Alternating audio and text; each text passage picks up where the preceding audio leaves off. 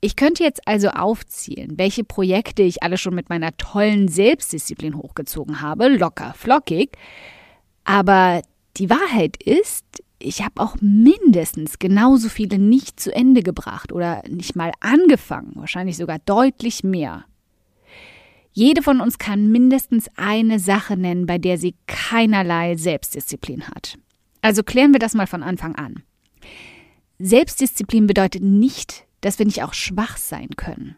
Wir müssen auch nicht von Natur aus zu 100 Prozent selbstdiszipliniert sein. Wir müssen uns lediglich dazu bekommen, selbstdiszipliniert in unserem wichtigsten Projekt zu sein. Willkommen beim um 180 Grad Audioblog, in dem wir gemeinsam den Weg ebnen zu mehr Erfolg, mehr Geld auf dem Konto und mehr Spaß in deinem Business. Denn genau damit wirst du dann Großartiges in der Welt verändern. Mein Name ist Karina und ich teile wöchentlich hier alles mit dir, was in meinen Unternehmen funktioniert und was nicht. Wir packen meine Strategien und Tricks aus acht Jahren Selbstständigkeit an wie du dein Business nachhaltig und stetig wachsen lassen kannst, dein Mindset auf Erfolg und Optimismus einstellst und damit dein Gehalt und dein Vermögen auf ein Level bringst, von dem du bisher nur geträumt hast. Damit du dann damit nicht nur dein Leben veränderst, sondern auch das vieler anderer Menschen. Also, lass uns loslegen.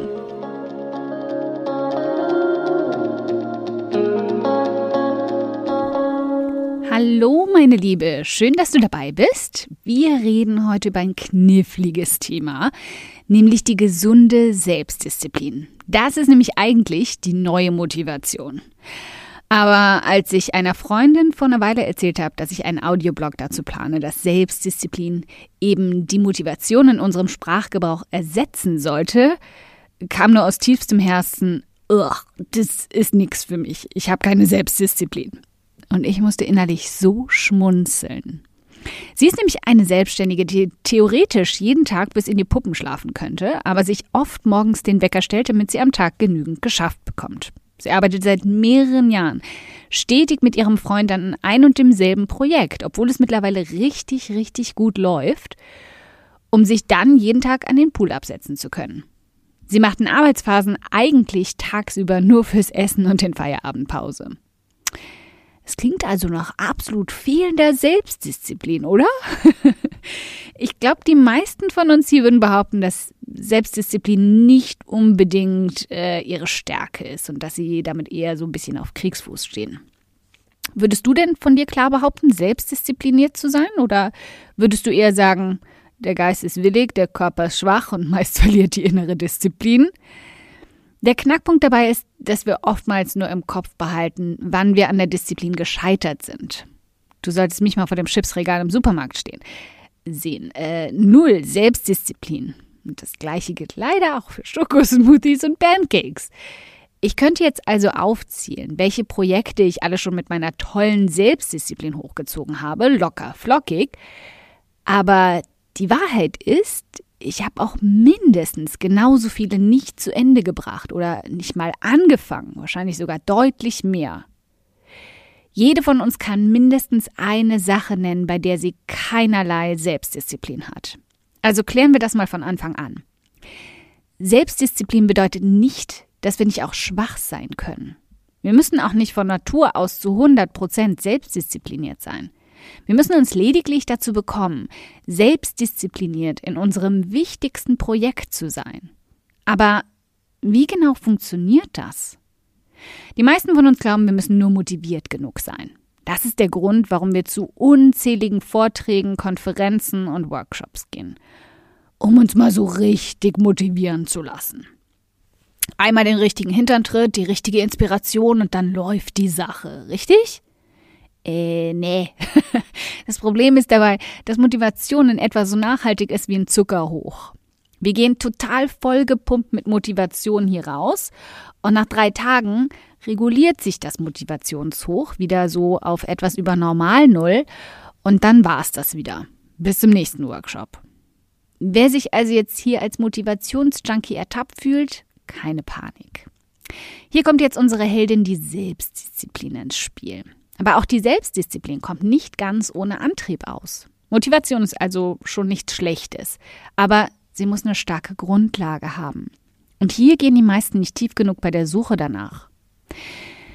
Die Standards unserer üblichen Antreiber, wir wollen ortsunabhängig arbeiten, flexibel arbeiten können, mehr Freizeit erschaffen, wir wollen viel Geld verdienen, wollen berühmt werden, ein Vorbild sein, Gutes tun. Es gibt verschiedene Punkte, die unseren Antrieb bestimmen und damit eben auch unsere Selbstdisziplin. Und nicht alle sind uns wirklich als Einfluss klar. Schauen wir uns also mal an, welche genau das sind. Aber eine ganz kurze Frage, bevor wir weitermachen. Hast du den Audioblog schon mal mit einer Freundin geteilt? Und falls nicht, würdest du mir eine riesige Freude damit machen, wenn du den Link zu dieser Folge oder den Link zum Audioblog an eine liebe Person schickst, die auch auf dem Weg in die Selbstständigkeit ist oder schon mittendrin steckt.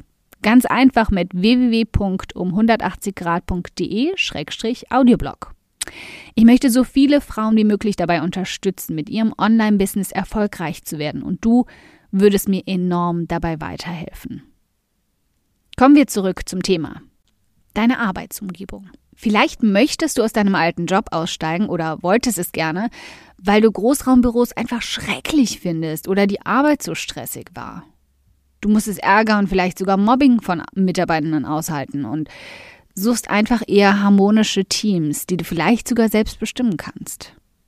Überleg mal, warum zieht wohl das Bild vom digitalen Nomaden am Strand so gut? Weil es eine traumhafte Arbeitsumgebung darstellt. Diese Sucht nach Harmonie und Ästhetik in unserem Arbeitsumfeld kann also ein ganz starker Antrieb sein. Ganz egal ob am Strand oder in deinem eigenen kuscheligen Büro. Kommen wir zum nächsten Punkt. Deine Finanzen. Das ist relativ logisch, oder? Du willst mehr Geld verdienen und das idealerweise leichter und mit weniger Arbeitsstunden als zuvor. Vielleicht willst du dir aber auch einfach den Traum vom Apartment in New York erfüllen oder der eigenen Insel. Kein Judgment hier.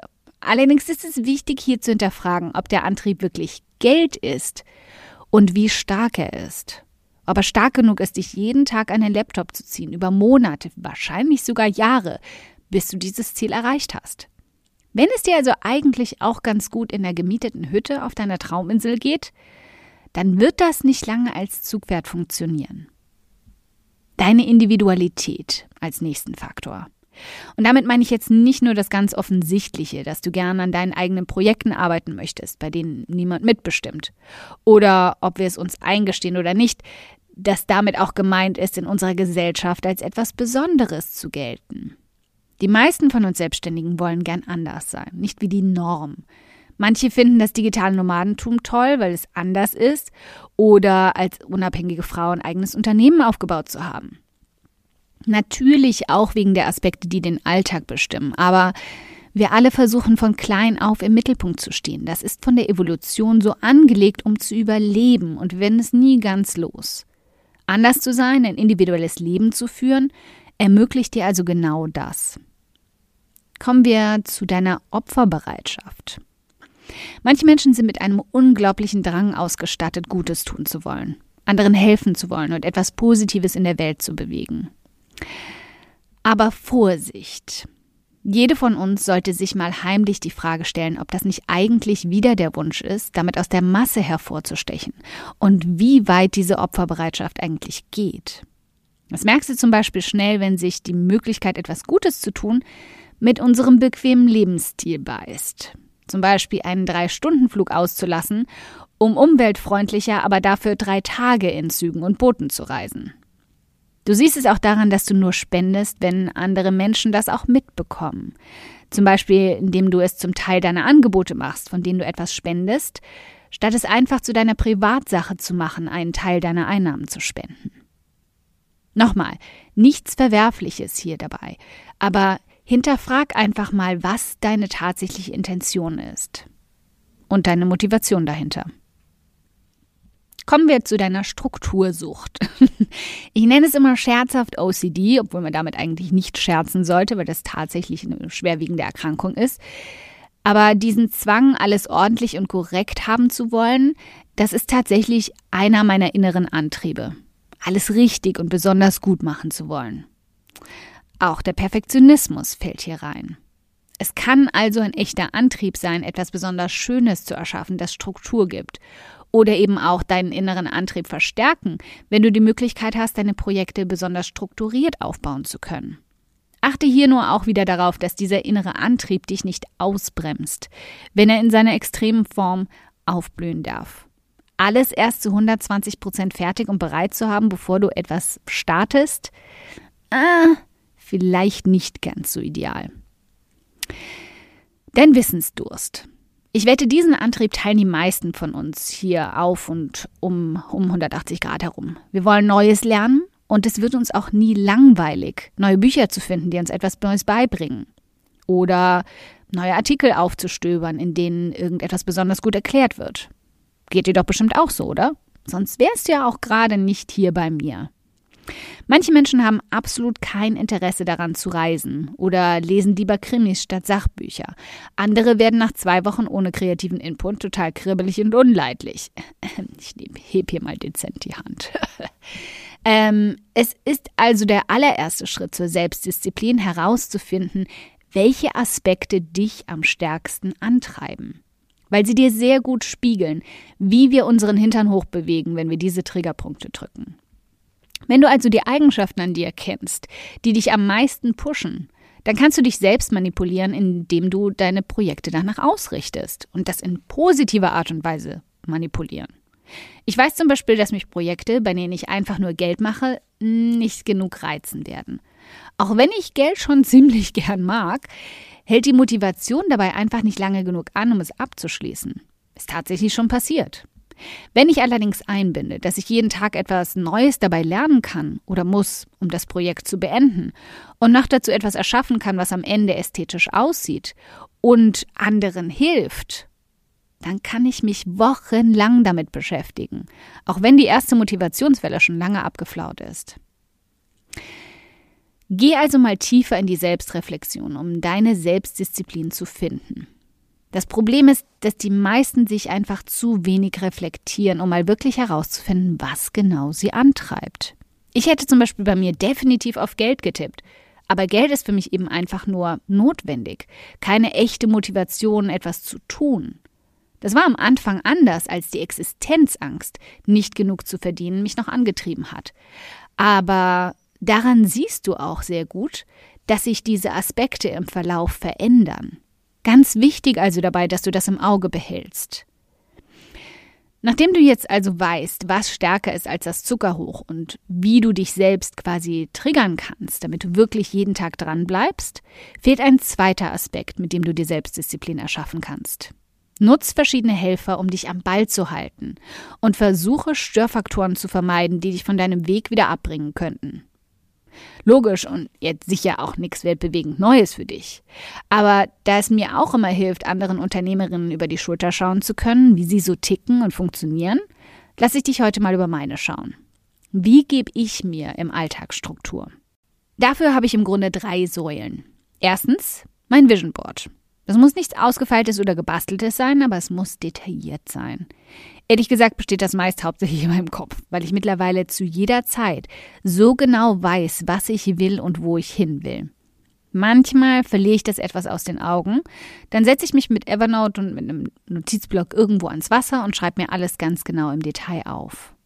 Und nicht nur auf mein Projekt oder mein Business bezogen, sondern auf mein gesamtes Leben und auch teils auf mehrere Jahre in einzelnen Punkten. Dabei geht es gar nicht darum, mich dann wie an die zehn Gebote daran zu halten. Oftmals schmeiße ich ein paar Monate später auch alles wieder um. Aber es hilft mir einfach ungemein an unmotivierten Tagen oder wenn mich die Selbstzweifel auffressen, mich daran zu erinnern, warum ich das alles mache und wofür. Und ich habe in den letzten Jahren deutlich mehr auf meinen jeweiligen Vision Boards abhaken können, als ich wieder runtergeschmissen habe. Es gibt kaum etwas, was ich nicht erreicht habe, was ich wirklich, wirklich wollte. Das sage ich jetzt nicht, um anzugeben, das weißt du wahrscheinlich auch, sondern weil ich davon überzeugt bin, dass du alles erreichen kannst, wenn du es wirklich willst und der richtige Antrieb dahinter steckt. Mein zweiter Aspekt ist der Routenplan. Wenn ich mir ganz klar darüber bin, wo ich hin will, dann bastle ich mir quasi selber eine Wegbeschreibung dahin. Meist nehme ich mir ein großes Projekt neben meinem normalen Alltag vor und erstelle mir einen Projektplan dafür. Auch hier bin ich wieder extrem akribisch und detailliert. Du hast sicher schon von smarten Zielen gehört und genau danach gehe ich auch. Jedes Ziel sollte spezifisch, messbar, attraktiv, realistisch und terminierbar sein. Smart. Mein Projekt wird dann in kleine mundgerechte Häppchen zerstückelt, dann packe ich die Häppchen in einen Wochenplan und gebe mir klar vor, was ich tun muss, um diese Häppchen zu erledigen.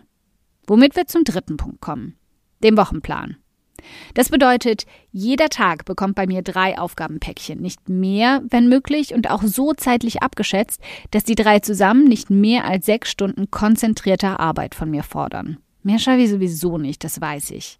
Ich kann zwar ohne Probleme auch schon mal einen 10-12-Stunden-Tag rocken, aber das ist eben nicht die Regel und will ich auch von mir gar nicht erwarten. Die lasse ich dann einfach passieren, wenn es mal läuft oder wenn ein großer Launch ansteht, aber die nehme ich mir nicht als Regel vor, weil ich weiß, ich könnte das dauerhaft überhaupt nicht schaffen.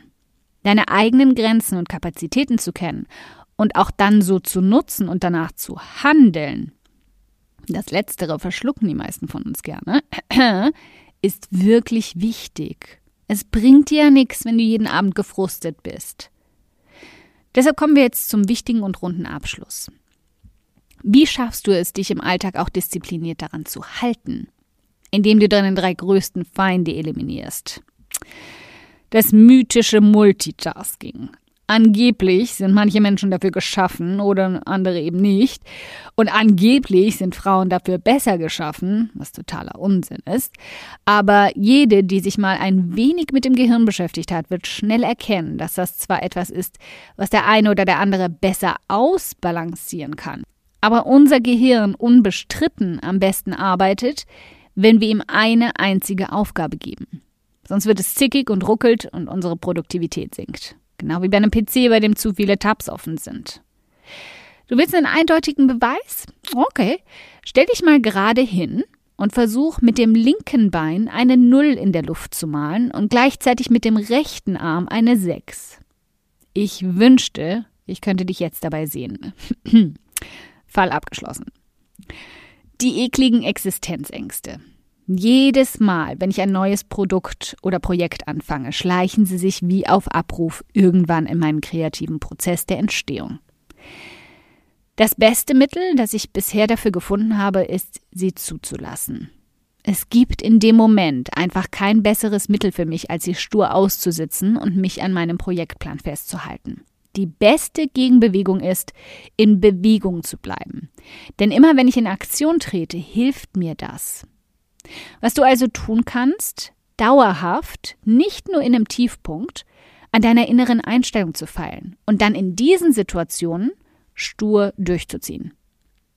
Die Angststarre verschlimmert es einfach nur. Aber wenn du wortwörtlich dagegen arbeitest und etwas dafür tust, dass du bald mehr Geld hast oder etwas dafür tust, bald mehr Kunden zu haben, wirkst du zum einen den Ängsten entgegen und zum anderen erledigt sich das Problem damit auch langfristig von selbst. Mehr Einnahmen gleich mehr Geld auf dem Konto gleich weniger Existenzsorgen. Die Hamsterradgefahr. In 80 Prozent der Fälle kommen die Selbstzweifel angekrochen, wenn deine inneren Batterien einfach leer sind. Wenn du ein paar zehn Stunden Tage zu viel hintereinander durchgezogen hast oder im Eifer eines neuen Projektes mal vergessen hast, dir auch mal einen Tag freizugeben. Auszeiten sind unglaublich wichtig. Das habe auch ich in den letzten Jahren immer wieder bitter gelernt. Und mach jetzt einfach mal den Laptop zu, wenn nichts mehr geht, egal wie lang die To-Do-Liste ist. Und dazu auch der wichtige Punkt, dir aufzuzeigen, was du schon alles geschafft hast, damit du eben nicht im Hamsterradgefühl endest. Jeden Abend zum Beispiel eine Dann-Liste zu erstellen, statt einfach nur der To-Do-Liste für den nächsten Tag. Oder du schwärmst jeden Abend dein leeres Trello-Board an, ganz bewusst. Der Frust kommt oft, wenn du nicht siehst, dass du vom Fleck kommst und deswegen 24 Stunden, sieben Tage die Woche durchackerst. Das kann auf Dauer nicht funktionieren. Wenn dein Online-Business funktionieren soll, dann ist es eine Langzeitaufgabe und nichts, bei dem du einfach nur mal ein paar Monate durchziehen oder die Zähne zusammenbeißen musst. Wirklich, vertrau mir in diesem Punkt. Es ist etwas, was ich in über acht Jahren schmerzhaft gelernt habe. Also, nochmal die knackige Version. Mach dir klar, was dich wirklich antreibt. Nicht nur oberflächlich betrachtet, sondern mal wirklich reflektiert. Erschaff dir Strukturen, die dir im Alltag Halt geben. Egal wie das aussehen mag oder welche Tools du dafür nutzt. Ich habe da auch jahrelang experimentiert, wie ich am besten funktioniere und ticke. Hör also auf dich. Das gilt für deinen Energiehaushalt, für deinen inneren Antrieb, der sich vielleicht mal ändert, und auch für deine eigenen Trigger. Was bei Person XY oder für mich funktioniert, das muss nicht für dich stimmen. Aber jede von uns hat ihre ganz eigenen Trigger, die wir nutzen können. Ganz wichtig ist allerdings, setz auf Disziplin statt auf Motivationshochs. Das ist eine kurze, heftige Affäre. Das andere kann eine Beziehung fürs Leben werden. Dankeschön fürs Zuhören. Ich freue mich riesig, dass du heute hier dabei warst. Und wenn du diese Folge absolut geliebt hast und kennst eine liebe Person, der du auch gern einen kräftigen Aha-Moment damit verpassen möchtest, dann bitte teil sie mit ihr. Es bedeutet mir wirklich viel, wenn ich so viele Frauen wie möglich damit erreichen kann. Deshalb tu mir doch den Gefallen, wenn der Audioblog bei dir immer wieder absolut den Nerv trifft und schenk mir eine Handvoll Sterne auf iTunes dafür und teil die Folgen mit deinen besten Business-Freundinnen. Gib definitiv fette Karma-Punkte, kann ich dir versprechen. Und bis wir uns in der nächsten Folge wiederhören, wünsche ich dir ganz viel Erfolg.